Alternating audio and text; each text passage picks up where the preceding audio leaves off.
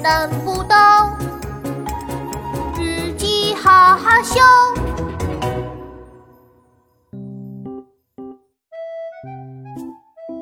五月三十日，星期六，天气晴。今天爸爸妈妈开着车，带着我和妙妙一起去爷爷家玩。耶！我最喜欢去爷爷家玩了。因为可以和小朋友们一起到池塘边捉蜻蜓、看蝌蚪。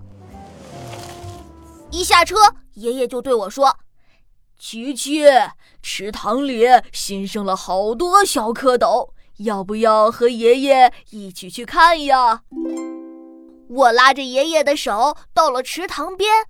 哇，这些蝌蚪好像一个逗号啊，摇着小尾巴在池塘里游来游去，太可爱了。我走近了一些，想看清楚一点，但是我觉得好像踩到了一条长长的东西。妈呀，一定是蛇！爸爸说池塘边经常有蛇出现。我看也不敢看地面，紧紧地抱住了爷爷。爷爷，爷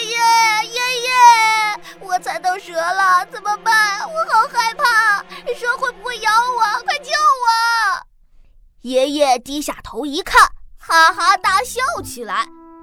琪琪，这根本不是蛇呀，只是一条破麻绳。你怕蛇怕到草木皆兵了。我有点不好意思，因为太害怕蛇了，竟然把麻绳当成蛇，闹了个大笑话。